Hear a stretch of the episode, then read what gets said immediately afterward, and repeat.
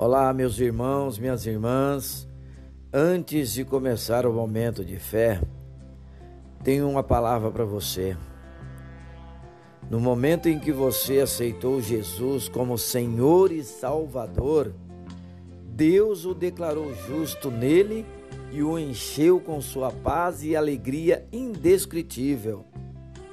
Em Cristo, sua vida ganhou um novo significado o reino de Deus chegou até você e sua vida nunca mais foi a mesma. Vamos à palavra de hoje. A palavra de hoje. Fomos escolhidos por Jesus, João capítulo 15, versículo 16, que diz assim: Vocês não me escolheram, mas eu os escolhi para irem e darem fruto fruto que permanece, a fim de que o Pai conceda a vocês o que pedirem em meu nome. Se há uma característica em Jesus que podemos destacar, é o seu amor incondicional. Jesus foi um dos primeiros homens com registros antigos a valorizar as crianças, as mulheres até então desvalorizadas, e os que viviam à margem da sociedade, prostitutas, doentes e até cobradores de impostos. Isto incomodou muita gente, pois o Messias não estava entre a pompa dos tabernáculos e o ambiente dos fariseus. Jesus se encontrava no meio do povo, entre as crianças na beira da praia, entre os pescadores.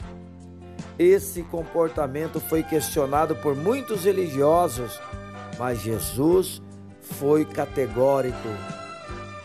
Os sãos não necessitam de médicos, mas sim os que estão doentes. Eu não vim chamar os justos, mas sim os pecadores ao arrependimento. Jesus nos escolheu. Entre capacitados e justos, Deus estendeu a sua mão e nos alcançou com seu perdão. Fomos escolhidos por meio da sua graça, não por mérito, mas pelo seu amor incondicional. Assim como nós, Jesus escolheu aqueles pescadores como seus discípulos antes deles o escolherem como mestre. O resultado desta escolha foi edificar a vida de cada um, um fruto permanente, de maneira que eles pudessem espalhar a semente do evangelho da salvação a todos os escolhidos. Fomos escolhidos por Jesus e, como discípulos, temos uma missão: anunciar o evangelho do Senhor para aqueles que ainda não sabem que Jesus os chamou para uma vida de alegria e vitória. Fale com Deus agora. Senhor Jesus, me escolheste como teu filho. Sou grato a ti por ter me resgatado. Derrama o teu favor sobre mim.